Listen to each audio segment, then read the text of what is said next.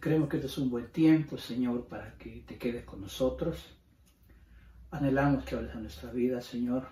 Queremos que en esta hora tú nos muestres cómo quitar de nuestra vida, eh, Señor, toda envidia, todo obstáculo para que nuestra alma tenga total libertad, Señor. Queremos ser libres en tu nombre, ser libres no solamente de enfermedades, no solo de deudas, sino también ser libre de todo aquello que entorpece nuestra alma, Señor. Creemos que nuestra alma es tan importante, Señor, que cuando entra en crisis nos puede crear conflicto. Y que, Señor, en esta hora te rogamos que te quedes con nosotros, Señor, y, seas propicio a nuestra vida, mi Dios. En el nombre de Jesús. Amén.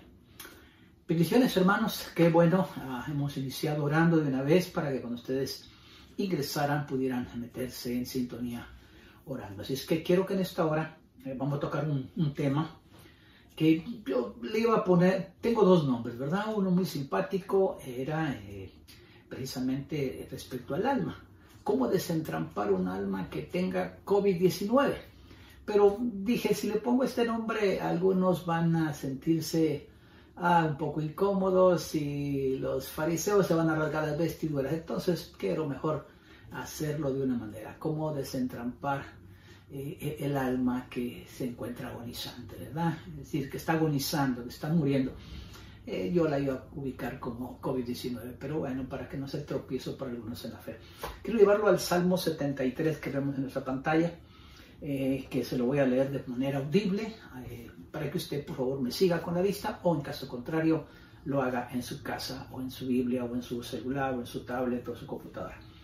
Dice el Salmo 73 de la siguiente manera.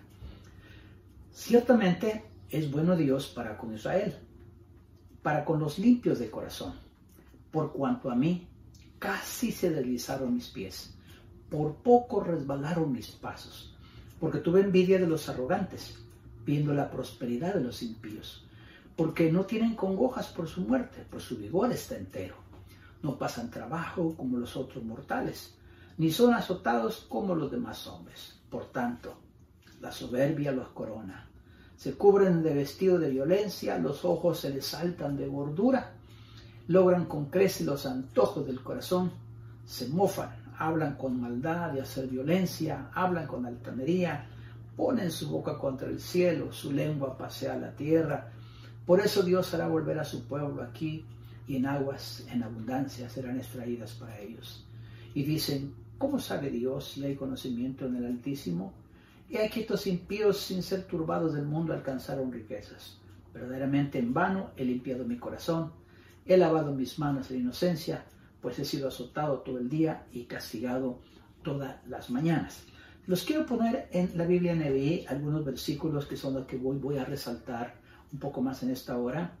Y el versículo 13, en su pantalla pueden verlo, dice, en verdad, ¿de qué me sirve mantener mi corazón limpio y mis manos lavadas en inocencia si todo el día me golpean y de mañana me castigan? Bueno, quiero llevarlos a, nuestra pequeña presentación que quiero mostrarles, tal como les decía. El título del tema que tenemos esta mañana eh, es el diseño de Dios para entrampar una fe que agoniza. Así es que yo quiero que en esta hora uh, usted se enfoque de una manera ya determinante, doy por sentado que usted está entendiendo lo que puede esperar de este tema, y es el diseño de Dios para desentrampar una fe que tiene COVID-19, ¿verdad? Que está agonizando. Veamos, vamos a ver un poquito, vamos a estudiar algunos conceptos. Por ejemplo, la agonía de fe puede llegar en varias formas, ¿sí? La agonía de fe puede llegar en la parte económica, cuando usted tiene dificultades económicas y de alguna manera se ve afectada su, pues, sus finanzas, eh, su fe empieza a desmayar porque usted no tiene lo necesario y le da un momentito de decir, no, ya, ya me aparto de esto, yo ya mejor lo voy a hacer a mi manera, porque la manera de Dios es mentira, nunca progreso. Bueno, eso fue una manera que puede agonizar la fe de una persona. Otra es una parte emocional, ¿verdad? Que diga, ah, mire, yo tanto que me porté bien con este hombre, con esta mujer, le he sido leal, le he sido fiel y por gusto, no, es por gusto, ¿verdad? Si es que no, todas las mujeres son iguales, todos los hombres son iguales, así es que entonces eh, se ve afectada en la parte emocional, ¿verdad? Ahí anda todo un poquito cabizbajo y su fe, obviamente, por esa aventura o por esa experiencia que tuvo, o mala experiencia, diría yo, su parte emocional se ve afectada. Pero bueno, también puede agonizar la fe de una persona por lo espiritual. Ahora mismo que está pasando, lo que está en nuestro entorno, usted dice, ah, sí es un problema.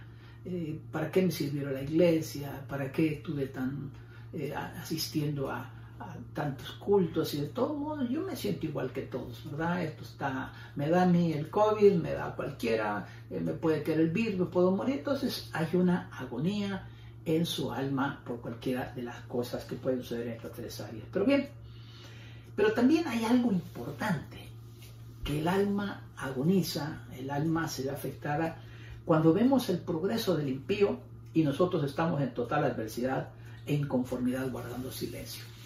De las cosas más terribles en una persona que agonice su fe es que para sí mismo esté rumiando, para sí mismo esté eh, quejándose, para sí mismo esté ah, molesto, enojado, porque no logra que las cosas sucedan como usted lo espera. Pero bueno, de alguna forma siempre a todos nos, nos puede pasar eso, ¿verdad? Y claro, eso nos, nos lleva a entender que, pues de alguna forma, y lo que hacemos es guardar silencio para que nadie sepa que en verdad estamos lastimados.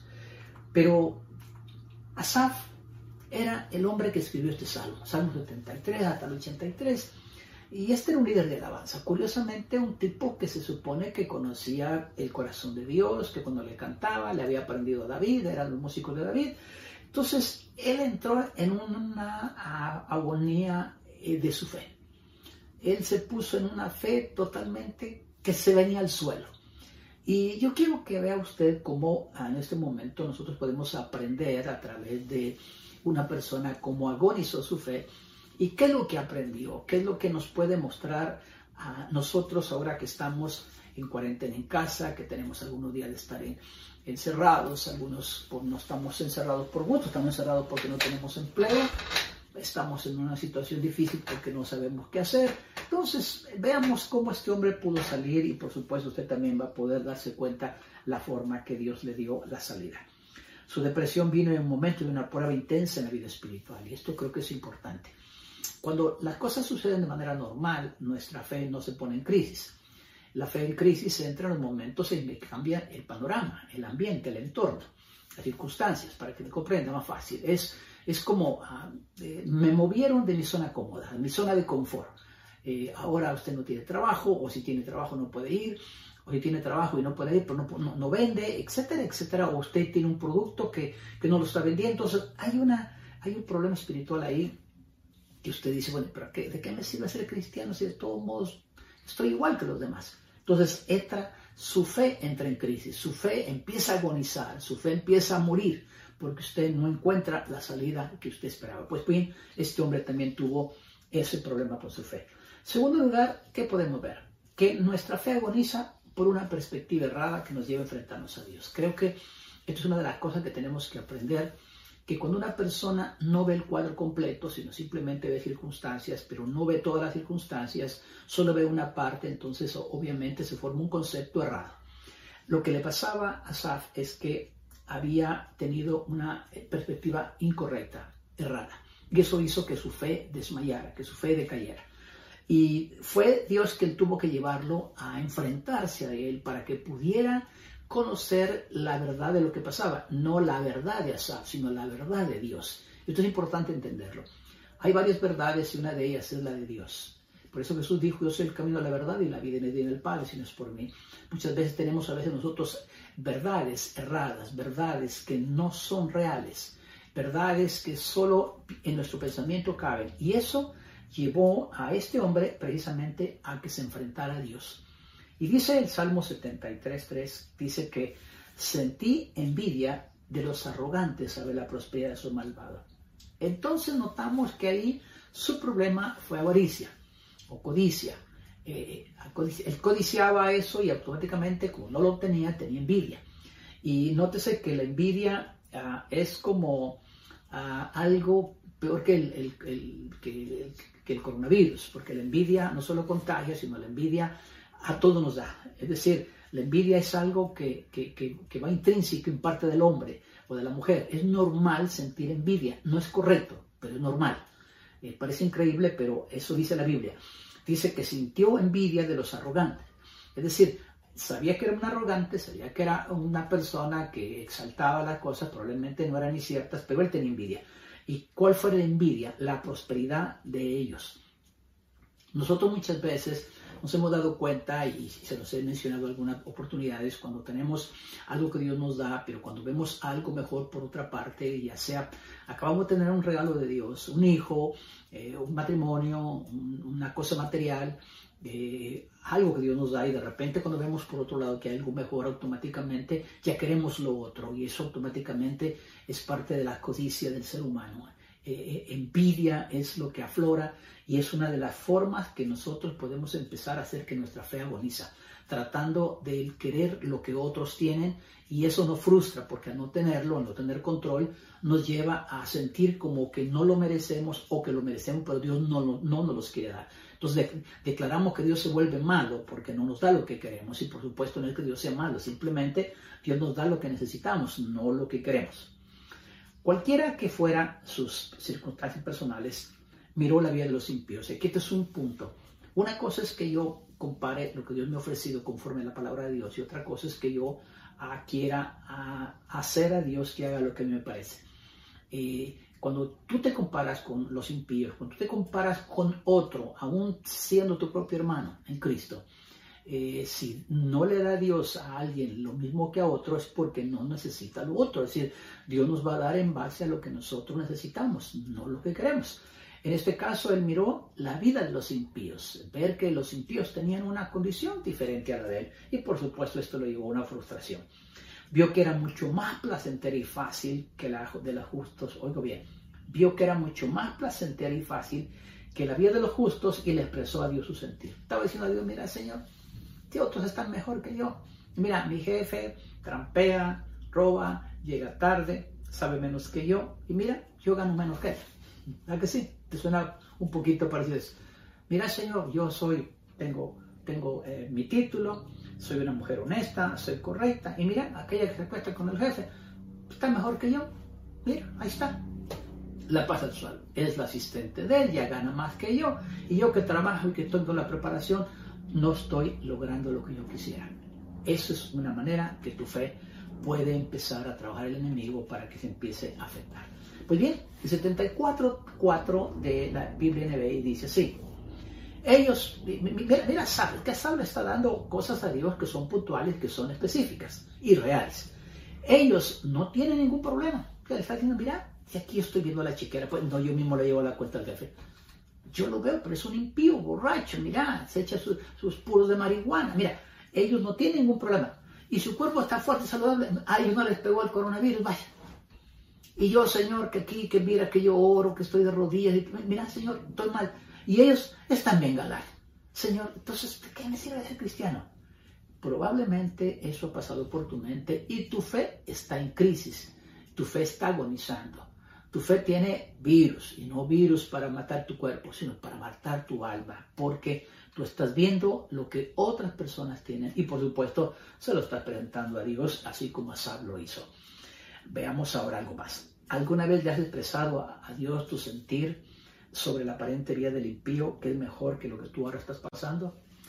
Veía yo algo muy simpático eh, en las redes sociales de una persona, se ve que es una persona de clase media, un empresario probablemente, yo no le conozco, solo vi el comentario, que decía, bueno amigos, un poquito él desanimado, pero, pero lo decía en sus términos o su costumbre como él lo tiene. y decía, se dirigía a algunos amigos, miren, ni modo, hoy la Semana Santa la vamos a pasar en casa, ni modo, así es que échenle agua a la piscina, ¿verdad? llénenla, eh, hay que comprarnos unas cuantas libras de camarón, ahí me pasan recogiendo unas langostas y, unas cajas de cerveza y unas dos de vino, una cosa así le decía. Pero él lo estaba diciendo en un término de frustración, porque pues no tenía, no podía salir a la playa de acuerdo a lo que supuestamente pues él pensaba que podía hacer. Y otra persona que vio el comentario lo interpretó a su modo, como digamos esa favorita. Y entonces le puso ahí que un, eh, un prepotente, un canalla o no sé qué, lo ofendió al hombre, eso ni lo conoce. Lo ofendió y le puso, ¿cómo se te puede ocurrir tú presumiéndonos que vas a ponerle agua a tu piscina, que vas a comer cuántas libras de, camarón y que vas a ir a traer langostas y que guaro y que vino y que cerveza? y la pobre gente no tiene que comer, no tiene ni frijoles ni arroz y tú presumiendo. Y, y, me vino a mi mente esto, ¿verdad? Porque muchas personas nos ponemos a ver siempre lo que otros tienen. Y si eres cristiano, tu fe desfallece, tu fe agoniza porque dices, ¿para qué? ¿De qué me sirve? Si estos son impíos y viven mejor que yo. Pues bueno, te sigo contando, la historia no ha terminado ahí. En tercer lugar, la fe agoniza al comparar tu vida con la de otros, con las condiciones existentes. En otras palabras, es evidente. Es más, te doy la razón, va. Te comparas con el impío, te comparas tú y cabal. Tienes razón como para tú decir, Señor, yo no puedo seguir adelante, ya mi fe está agonizando. ¿Verdad que eh, si estás de acuerdo conmigo? Pues te cuento, no estoy de acuerdo contigo. Te voy a decir por qué. Porque esa es la expectativa o la perspectiva tuya. Eso es lo que tú estás viendo. Y cuando tú solo ves por encima, te llega precisamente eso. Pastor, pero si es evidente, si tienes razón, es evidente. Bueno, tan cierto es lo que estoy diciéndote que te voy a reforzar. Que el mismo Asa aseguraba lo que tú aseguras. Libres están de los afanes de todo. Es decir, no tienen que trabajar. Mira, él lo mandaron para la casa, como él es el jefe mayor. Él está en su casa tranquilito, ganando bien. Dice, libres están de los afanes de todos. No les afecta los, los infortunios, infortunios humanos. Está diciéndole, mira, él no le afectó el trabajo, él está bien galán en su casa, ya le llevaron hasta el cheque de, de cobras. Y yo aquí estoy trabajando, o al revés, no me dan a mi trabajo, ya me dijeron que van a dar mi liquidación. Estás viendo cómo te están afectando todo lo que es una evidencia. Pues hombre, creo que tú dirías, pastor, ¿verdad que tengo razón? No, no tienes razón. Te voy a explicar por qué. Porque dice el Proverbio 27.4 que esta es una de las razones. Y dice, cruel es la ira e impetuoso el furor. ¿Sí? ¿Va? ¿Quién podrá sostenerse delante de la envidia? Ah, ya te diste cuenta dónde está tu problema. ¿Que eres un envidioso? Que no te fijas cómo ahora mismo lo que tú tienes. Tienes un hogar, tienes una familia, tienes una casa alquilada, qué sé yo. Tienes solo frijoles, pero tienes comida. ¿Sí? Tienes lo necesario, pero estás es más pendiente de lo que otros tienen. Estás más preocupado por lo que otros reciben y no lo que tú tienes. Por eso tu fe flaquea porque tú estás viendo lo que otros tienen y no necesariamente lo que tú tienes. En otras palabras, estás tratando de pensar cuándo voy a disfrutar. Cuando tenga yo lo de voy a disfrutar. Cuando tú puedes disfrutar lo que hoy mismo tienes. Eso mismo Dios te ha dado y eso mismo tú puedes disfrutarlo. Ahora, ¿qué sucede? Su fortaleza económica, fíjate bien, fíjate bien la, la, la, la severanza, la forma certera que Asaf le decía a Dios. Su fortaleza económica no tiene que esforzarse ni trabajar duro como lo hacen los pobres. Y tienen sabor a burla. Más, se burla. Se pone aquí un collar para demostrar que, pues a mí, que me que coronavirus, ni que nada, que, que Eso es lo que hacen. Y eso a ti te tiene incómodo. Eso a ti te tiene molesto porque todavía son arrogantes. Todavía te paran el carro en frente. Tú no puedes salir ni a la esquina porque te agarran y te llevan preso a, los, a los lugares de contención. Y él va en su carro, regresa y nunca le pasa nada se burlan. Y eso para ti te molesta y dices, oh, claro, lógico, tu fe qué pasa, va agonizando, va agonizando. Por ratitos en tu mente corre la idea de que yo creo que mejor, quizá mejor, ni soy cristiano. Pero por si acaso tienes duda, mira lo que dice la escritura. Dice el Salmo 73, 6. Dice, por eso lucen su orgullo como un collar. Es decir, el orgullo hasta como si fuera un collar acá, ¿verdad? ¿Qué pues? Mírame, ¿Cuánta gente nos ha dicho a nosotros como pastores, mira, José Luis, ¿qué estás ahí de pastorcito? Aquí en la empresa primera estuviera ganando bien. tuvieras una mejor casa, un mejor carro, un mejor... Eso es lo que hace el, el. El orgullo de ellos es mostrar. Y eso nos puede llevar a entender que Dios fuera injusto. Y ese es el problema de nuestra fe. Empieza a flaquear porque empezamos a albergar en nuestra mente, probablemente Dios, Dios es injusto. ¿Por qué? Porque le da a ellos. Dice que hacen gala de su violencia. Es decir, son, son personas que, que son, no solo son arrogantes, vanidosos, presumidos, sino son violentos, te insultan. Entonces tú dices, ¿para qué me sirve ser cristiano? ¿De qué sirve? Pues bien, yo te quiero decir que todavía falta mucho por ver. Viven la vida haciendo alarde de su situación y despreciando a los que luchan por sobrevivir. Es más, se mofa de ti, vaya. Aseguro que tú que estás ahorita viendo, estás conmigo ya mirándome bravo. Y ya debe decir, ¿y quién le dijo al pastor? Ya le está diciendo a tu esposa, ¿verdad que vos le dijiste? Al pastor, vos le escribiste y por eso está diciendo ese mensaje. No, mi amado. Este mensaje te lo digo porque casi todos, casi todos hemos sido siempre eh, tela del mismo sastre hemos caído en el mismo error de la envidia. Siempre la gente ha hecho alarde cuando tiene y por supuesto eso a nosotros nos incomoda, nos molesta, nos duele. Número cuatro, la fe agoniza cuando te lamentas por esforzarte para tener una vida santa. Ah, esto sí ya fue peor. Porque tú dices, pastor, está bien que él, está bien que viva como quiere, pero bueno, tiene, yo no tengo, pero mire, pastor, ¿Y de qué me ha servido a mí tantos mensajes en su iglesia? ¿De qué me sirve haber sido estudiante de teología? ¿De qué me sirve haber estado indiscipulado? ¿De qué me sirve ahora mismo que yo le sea fiel a mi esposo o a mi esposa? ¿De qué me sirve, pastor? Y esa es una cosa que te puede afectar. La fe agoniza cuando te lamentas por esforzarte para tener una vida santa. Mira lo que decía Asaf. En verdad, ¿de qué me sirve mantener mi corazón limpio? y manos lavadas de inocencia. Ah, mi amado hermano, me río no de ti, me río de que cuánta gente me ha dicho un montón de veces, pastor, mire yo, ni una cervecita me he hecho yo, ni una. Y mire ese desgraciado, mire, borracho, y no le pasa nada. ¿Sí? claro.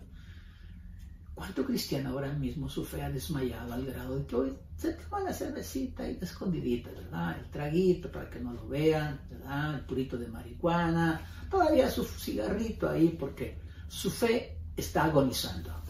Sencillo. Tu fe ya fue infestada y no con coronavirus, ya fue infectada de pecado. Ha llegado al punto de que no te has dado cuenta de que ahora mismo tu fe está flaqueando porque tú estás poniendo tu mirada en otras personas a veces la gente cree que porque hace cosas buenas, oye bien, Dios tiene que premiarnos. Por favor, yo he puesto este ejemplo algunas veces. Si tú vas ahorita mismo a un semáforo, llegas a donde está el rojo y te pasas el rojo y te ve el policía, ¿qué hace el policía? Hombre, te llama la atención, te pone una esquela y con cuidado de que hayas tenido un accidente. Pero eres castigado por pasarte un rojo. Ahora yo te pregunto, cuando tú te pasas un semáforo en verde, ¿Alguna vez has encontrado un policía del otro lado y te dice, párese ahí? Señor, usted ha hecho lo correcto. Así es que le voy a dar a usted un vale para que cuando se pase un rojo le vale. ¿Cuántas veces te han premiado por pasar un semáforo en rojo? ¿Cuántas veces tú crees que debes de ser premiado por hacer las cosas bien? En verdad, ¿de qué me sirve mi corazón limpio y mis manos lavadas de inocencia? Él estaba lamentándose de tener una vida adecuada delante de Dios. Pues bien, su amargura era notoria, probablemente como la tuya ahora mismo. Porque entre más meditas, más te llenas de indignación. Y dice la escritura que él hablaba en voz alta, es decir, le reclamaba a Dios. No me extrañaría que en tus ratos de enojo hasta tu esposa le dice, ¿qué necesidad de ser cristiano? Miguel Edificador, bah, por gusto. ¿Sí? Mejor con mi cherro estuviera ahorita, mira, no que te quitas San Pablo aquí todo, perdóname la expresión, ¿verdad? San Pablo quiere decir metido en tu casa, pero Indignación sentía y decía en voz alta, es decir, que no solo lo hacía interiormente, como probablemente lo de los otros, lo hemos hecho público, porque nos molesta, nos sentimos incómodos. Tu fe está agonizando, tenés que desentramparla. Has caído en una trampa del enemigo y esa trampa es precisamente que has puesto tu mirada en el resto. Has visto parte del cuadro, no has visto el cuadro completo. Pues bien, Te has preguntado muchas veces, ¿para qué tanto esfuerzo y tanta fidelidad si otros logran una posición mucho más cómoda que yo? Pastores no son fieles. Mire, pastores más, ni diezma, ni ofrenda, y les va bien. Sí, yo sé. Yo conozco mucha gente que me dice, mire, pastor, yo aquí me dice, yo nunca he diezmado, pero ¿para qué? Yo no tengo por qué hacerlo. Tranquilo. A cada hecho en pipe de Dios 24, no te preocupes. La palabra de Dios siempre se va a cumplir. Eso no lo dudes. Y no porque yo te esté diciendo, es porque la palabra lo dice. Tu fe desmaya, tu fe está agonizante, tu fe está infestada, ¿sí? Y no con COVID-19. Está infestada de envidia, está infestada de ver cómo Dios pareciera que está bendiciendo al impío. Pareciera que el impío tiene el mismo cuidado o el mismo trato que tienes tú con Dios, pero eso no es verdad. ¿Qué de aquellos que intentamos vivir vidas rectas? ¿Te es familiar este razonamiento?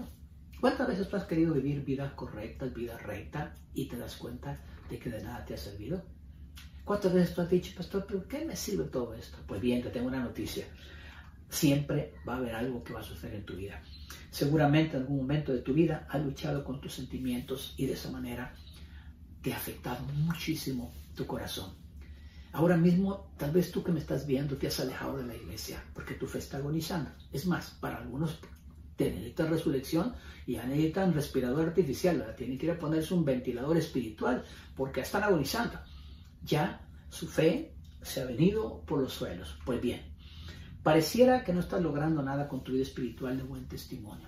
Mucha gente piensa, pastor, mire, mi testimonio está visible, todo el mundo me conoce, pero ¿de qué ha servido? Sí sirve. Y tú estás pensando que no sirve, pero tarde o temprano Dios te va a dar la respuesta. Pasas por los mismos problemas y dolores que los impíos y sufres las mismas flaquezas. Tú dices, pastor, yo no hallo cuál es la diferencia. Yo no encuentro verdaderamente algo que esté pasando que no sea diferente al del impío. Me pasa lo mismo. Es más, cometo los mismos errores.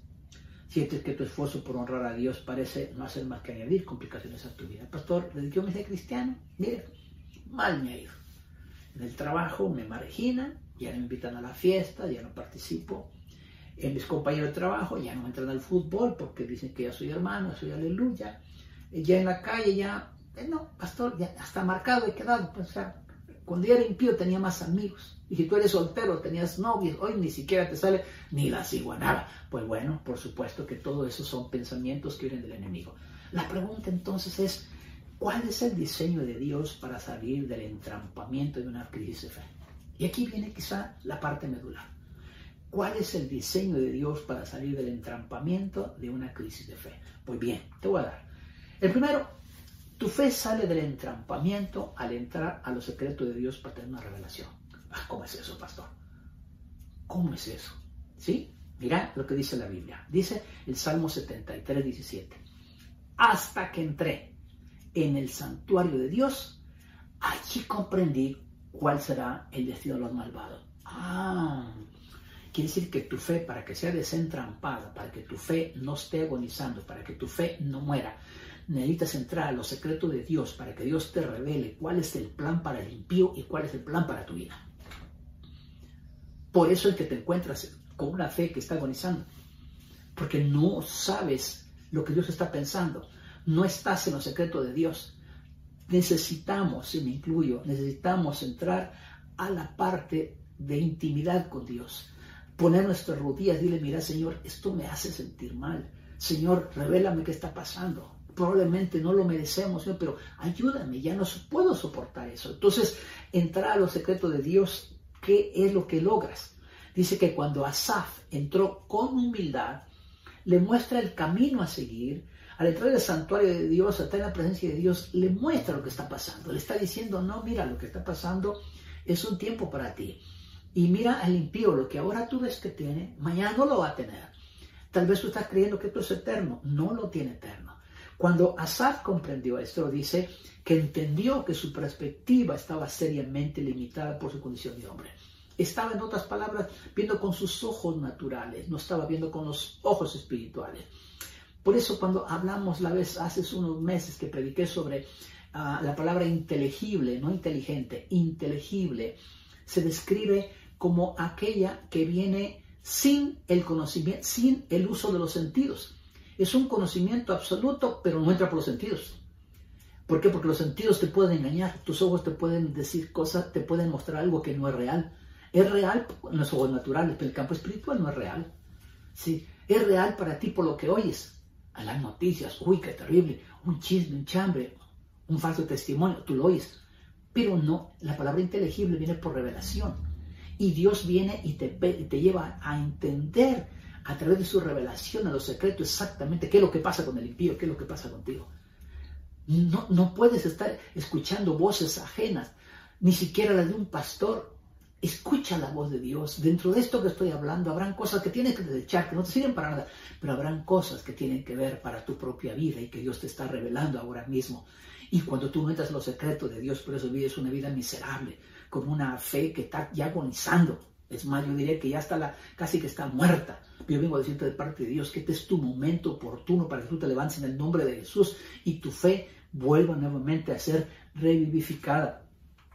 Dios lo llevó al plano de lo eterno y a confiar en Él. Ojo, las cosas que se tocan, las cosas que se ven, las cosas tangibles, son perecederas, son temporales. Las cosas eternas perduran en el tiempo. Las cosas eternas son las que no se ven.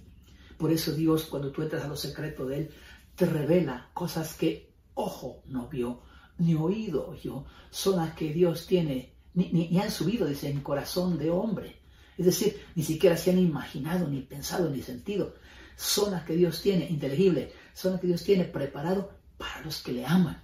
Así es que, amado, ánimo, adelante, métete los secretos de Dios y encontrarás la respuesta de lo que tú estás queriendo saber y que no has encontrado. Nos muestra este pasaje que Asaf nos explica que hasta que entró en el santuario de Dios comprendió su justicia.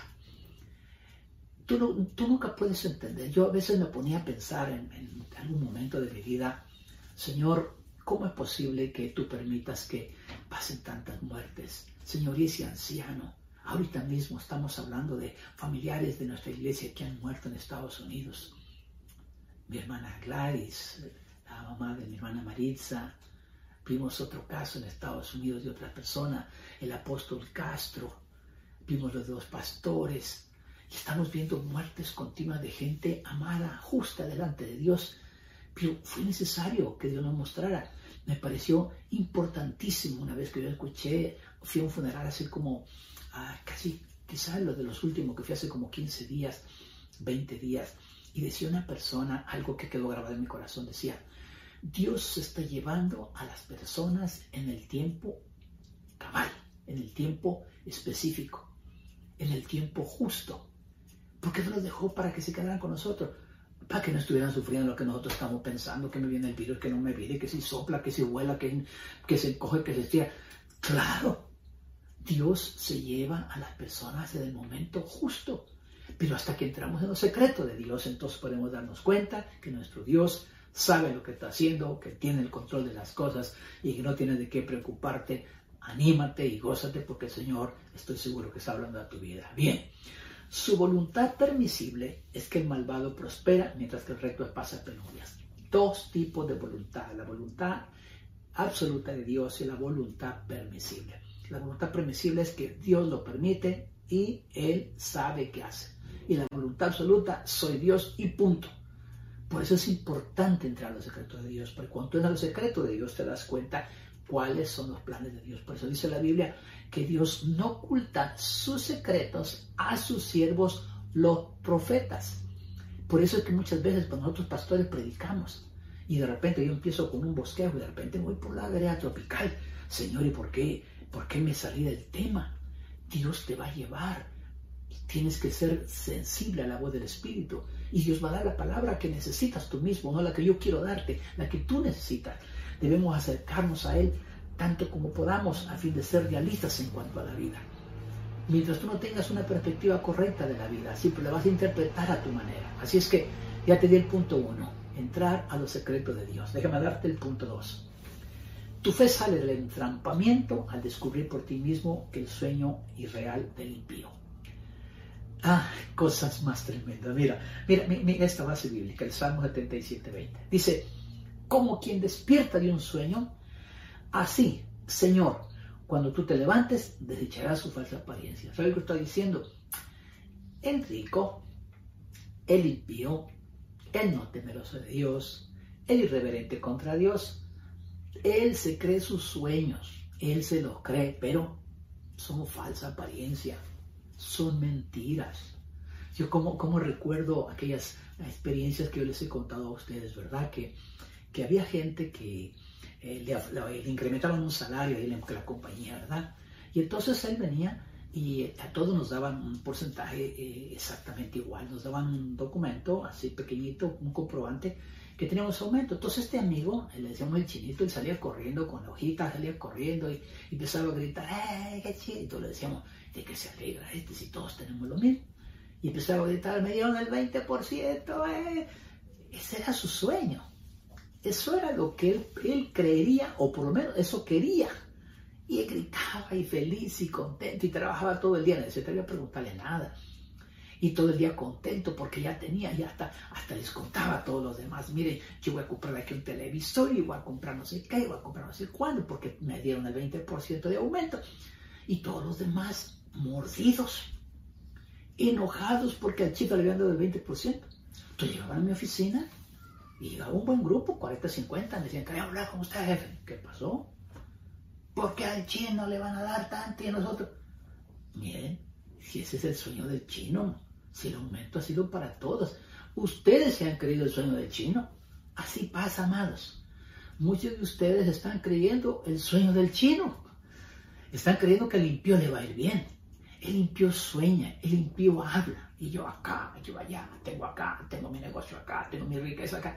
Te pregunto, ¿cuánto de eso crees que se va a llevar en la caja? ¿Cuánto? Te pregunto, ¿cuánto? Es un sueño que solo él tiene aquí. Él se imagina, no, yo aquí, yo allá. ¿Cuál? ¿Sabe qué dice la escritura? Lo, vimos la semana pasada en el baile según San Lucas.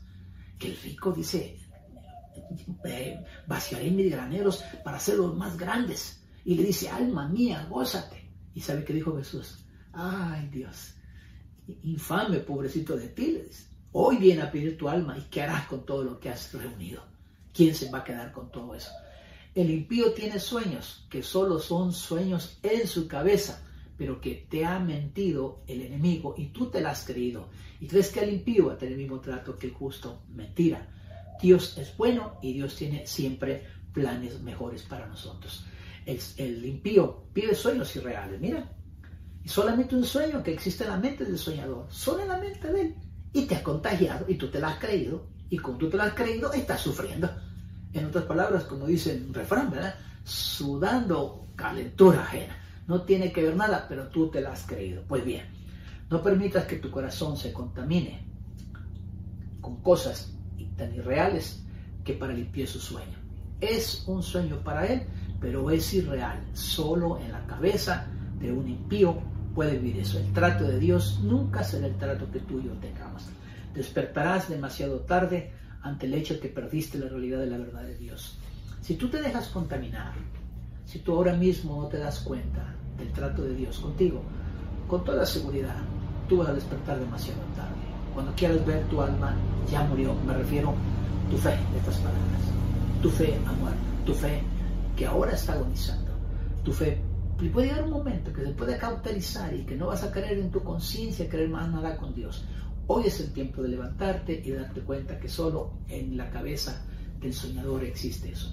La felicidad y la esperanza pueden ser una realidad cuando se basan en Dios y no en la riqueza. Debes de entender que las cosas efímeras como las riquezas, si tú, tú eres rico para con Dios, todas tus riquezas, todo lo que estás acumulando, simplemente has tenido afanes que al final no te llevan a otra cosa más que a la frustración. Tercer lugar, tu fe sale del entrampamiento conociendo el fin del impío. Ajá, entonces quiere decir que no solamente el impío tiene sueños irreales, ¿sí? Quiere decir que también no solamente si yo entre los secretos de Dios conozco la revelación de Dios, ¿qué, ¿qué me va a revelar Dios? Te va a revelar que el fin del impío nunca va a ser igual al tuyo. Aquí está. El Salmo 73, 18 dice, en verdad los has puesto en terreno resbaladizo. Quiere decir que este pobre está en un terreno que no es firme. Se va a resbalar, ya va a caer. Y dice, y los empujas a su propia destrucción. Vaya, que que el impío está en un terreno jabonoso, ¿verdad? Resbaladizo, y solo el Señor le da un empujoncito, mira, ahí se va, ahí está, léelo por favor. Y los empujas a su propia destrucción. O sea que Dios le da. Y en un instante, oíme bien, en un instante serán destruidos totalmente, consumidos por el terror. Ah, ¿Cuánta gente ahorita mismo que no tiene temor de Dios, que apenas le da una tosecita con alguien, un pequeño resfriado, están pensando que están infestados? Están pensando que qué va a ser de su vida. No pueden salir, se sienten atrapados. ¿Y sabes por qué? Porque no tienen Dios. Y si tienen Dios, es con minúscula, no tienen al Dios Todopoderoso que tú y yo tenemos. Así es que yo te animo, porque si tú te das cuenta, el fin del impío es una realidad de la que nosotros estamos siendo evitados. Cuando sabemos que un día se hará justicia, reconoceremos la sabiduría de Dios. Hay un momento, por eso la Biblia nos habla del el libro y los libros, está en Apocalipsis. El libro es donde están inscritos, escritos los, los hombres justos, las personas, las personas que fueron justificados, que fueron lavadas con la sangre del cordero. Y los libros son para los impíos. Ahí conocerán, conoceremos la justicia verdadera de Dios. Nos damos cuenta que nuestra fe no debe de entramparse por el lugar de los impíos para codiciar su riqueza. No codicie lo que tiene la persona impía. No codicies al que no es temeroso de Dios. No, no copie su estilo de vida ni siquiera su manera de pensar, porque ellos tarde o temprano, tú lo viste, estarán en un terreno resbaladizo y van a ser empujados, van a ser terminados, porque nunca han confiado en nuestro Dios, sino confiaron en sus fuerzas. Uno más, algún día ellos desearán tener el tuyo y poseer tu riqueza eterna. Mira, qué interesante esto. Esto me gusta porque hay un, hay un cambio. Lo que tú deseas de ellos ahora, más adelante ellos van a desear lo que tú tienes. Vuelvo a repetirlo. Aquí está el concepto escrito. Mira, lo que ellos, fíjate, fíjate bien, algún día ellos desearán tener el tuyo, o sea, la promesa que hay para ti, y tener tu riqueza eterna. En otras palabras, lo que tú deseas ahora de ellos no va a servir para nada, pero lo que ellos desean de ti es vida eterna, es lo que tú tienes, la seguridad de tu salvación, y que lógicamente nunca será el destino del impío igual al nuestro. Alégrate, hermano, gózate, porque el, el, destino final nuestro es un destino totalmente diferente al del impío. Mira, 73, 27 dice, perecerán los que se alejen de ti. Tú destruyes, tú destruyes a los que son infieles. ¿Te das cuenta? Dios se los acaba. Todo aquel que se aleja de él. Mire, Dios es un caballero. Dice en Juan 1.11, a lo suyo vino. A Juan 1.11, a lo suyo vino. Y el 12 que dice, más a todos los que le recibieron, a los que creen en su nombre, les dio potestad de ser hechos hijos de Dios. Dice, perecerán los que se alejen de mí. No, Jesucristo no te va a forzar el brazo. Ni nosotros te vamos a ti, hoy tú que me escuchas, tú eres tal vez una persona nueva, no estoy esperando que te voy a torcer el brazo y que... No, no, no. Simplemente estás aprendiendo, estás descubriendo, estás conociendo que tu destino, por no tener a Jesucristo en tu corazón, será totalmente diferente al destino de una persona que ha abierto su corazón a Jesús. Tú dirás, pero Dios no puede ser tan malo, te está dando la oportunidad. Para eso es este mensaje, tú que me estás escuchando, que estás confiando en tus riquezas, en tu poder, en tu, en tu juventud. Puedes confiar en lo que tú quieras. Es más, puedes seguir creyendo. Yo no estoy preciso en que tú recibas a Cristo. El Señor sí, está interesado. Y por supuesto mi trabajo es presentarte el plan de salvación. Pero no te sientas obligado. Siéntete agradecido con Dios porque te está dando la misma oportunidad que nos ha dado a cada uno de nosotros. Dice, tú destruyes a los que te son infieles. ¿Alguna vez te has, te has sentido a votar todo porque tu fe está entrampada agonizando? ¿Alguna vez has dicho, ya, ahora, ya, no, ya, me voy a hacer ateo? O ya, me voy a, ya no quiero nada. Mire, yo, he escuchado mucha gente que dice, pastor, me voy un ratito al mundo a ver qué tal me va. Quiero probar afuera un rato. Tú decides. ¿Sabes cuál es el problema? Que muchos se han ido y ya no han regresado. Y no me refiero a que han regresado al, Evangelio. sus vidas ya no han vuelto a Dios. Se apartaron de Dios. El ángel de Jehová acampa alrededor de los que le temen y él les defiende, pero no acampa alrededor de todos. No todos somos hijos de Dios, por favor, todos somos criaturas. Génesis 1, 26 al, 28. Y Dios creó al hombre, a imagen de él lo creó. Punto. Fuimos criaturas. Pero en Juan 1.12 fue cuando nos convertimos en sus hijos. En Romanos 10, 9, 9 y 10 dice que si confesares con tu boca que Jesús es el Señor y crees en tu corazón que Dios levantó a los muertos, serás salvo. Dice el 10, porque con el corazón se cree para justicia, pero con la boca se confiesa para salvación. Aleluya. Tú tienes el derecho de recibir a Cristo. Y por supuesto tu destino es diferente. Pero tú, mi hermano, si tú quieres votar todo, porque está entrampada tu alma, ahora mismo Dios está dando la oportunidad de que haya cambios. Uno más, te voy a dar el cuatro.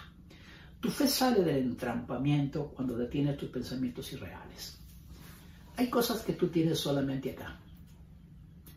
Porque recuerda que el corazón es el pensamiento y el sentimiento. El corazón es un órgano, es un músculo, ¿verdad? Un órgano. Pero el corazón, en el término, en el ámbito espiritual, significa pensamientos y sentimientos. Entonces, cuando tú tienes pensamientos irreales, que tienes un problema almático, tienes un problema en tus emociones, tienes un problema de un pensamiento irreal, no estás viendo la realidad. Pastor, pero es que mi corazón es sano. El corazón dice la Biblia que es perverso, es engañoso. Por eso no es conveniente confiar en el corazón. Por eso tus pensamientos a veces son irreales. Los pensamientos Dios los pone, Dios los pone los pensamientos, los pensamientos tú los eliges, tú eres el que toma pensamientos irreales. Veamos qué dice la Biblia. El Salmo 73, 2, fíjate lo que dice. Mira, en cuanto a mí, oye, oye, mira, esto es interesantísimo. En cuanto a mí, casi, oiga bien, casi deslizaron mis pies. Está diciendo a Señor, casi que mi alma se muere, casi mi alma está agonizando y casi que se vaya, casi. Si no le ponen un ventilador, se muere, le da coronavirus.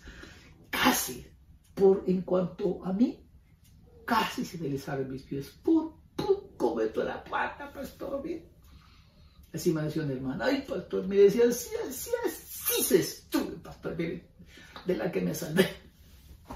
Bien, ese hombre pues me resultó que era casado, pastor. Y yo casi, casi, ya ni le digo que casi me dijo qué pasaba, pero casi. ¿Cuántos de nosotros ahora mismo podemos decir, ah, casi, casi?